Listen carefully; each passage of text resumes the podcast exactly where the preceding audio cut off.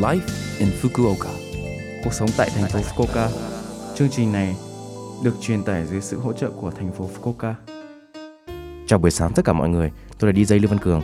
Trong chương trình Live in Fukuoka, chúng tôi sẽ cung cấp thông tin sinh hoạt và đi chơi để mọi người có thể có thời gian vui vẻ và thoải mái ở Fukuoka. Thứ sáu hàng tuần, tôi là Lưu Văn Cường, đến từ Việt Nam sẽ truyền tải thông tin đến các bạn. Chỉ một chút, thời gian ngắn thôi, nhưng rất mong các bạn hãy cùng đồng hành với mình nhé. Cuộc sống tại thành phố Fukuoka.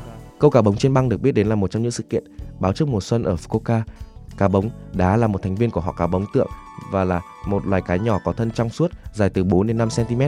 Nó thường được sống ở vùng nước nông ven biển vào đầu mùa xuân, nó sẽ lên sông đẻ trứng và đẻ trứng dưới cát. Đặc biệt, các hoạt động đánh bắt cá bóng diễn ra trên sông Muromigawa ở thành phố Fukuoka được biết đến như một nghề đánh cá truyền thống từ thời Edo. Hiện tại chỉ có sông Muromi là đánh bắt cá bống ở tỉnh Fukuoka và hoạt động đánh bắt sẽ tiếp tục cho đến giữa tháng 4. Gần đó cũng có các nhà hàng nơi bạn có thể ăn cá bống, Shimono Tempura. Có nhiều phương pháp nấu ăn khác nhau như bọc trứng, nhưng phương pháp khác thường là cách nấu. Đó là khiêu vũ và ăn uống odorigui. Bạn có thể trải nghiệm kết cấu độc đáo của cá bống, đá tung lên trong miệng bằng cách dùng lưới vớt nó và đổ vào miệng cùng với giấm và nước tương. Nó hơi kỳ cục nhưng nếu bạn có can đảm hãy thử nhé. Cuộc sống tại thành phố Fukuoka. Thành phố Fukuoka đã gửi bản khai thuế cho quận thành phố cho năm thứ tư của DOA.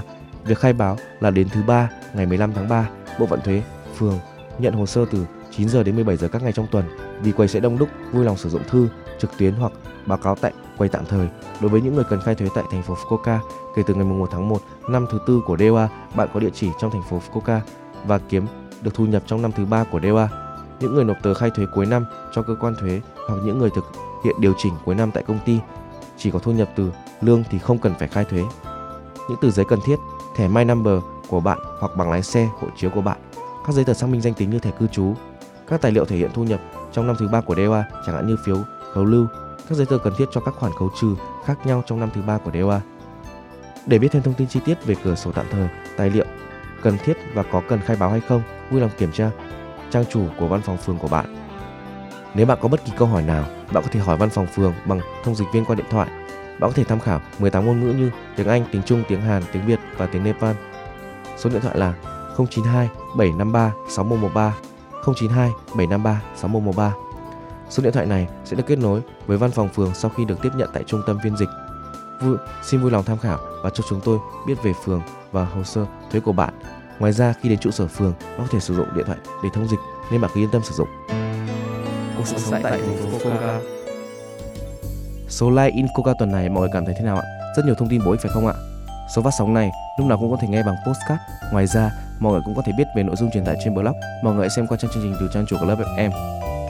Cuối cùng tôi xin phép gửi đến mọi người bài Không trọn vẹn nữa của ca sĩ Châu Khải Phong để chia tay mọi người. Chúc mọi người một ngày vui vẻ. Hẹn gặp lại mọi người vào tuần sau.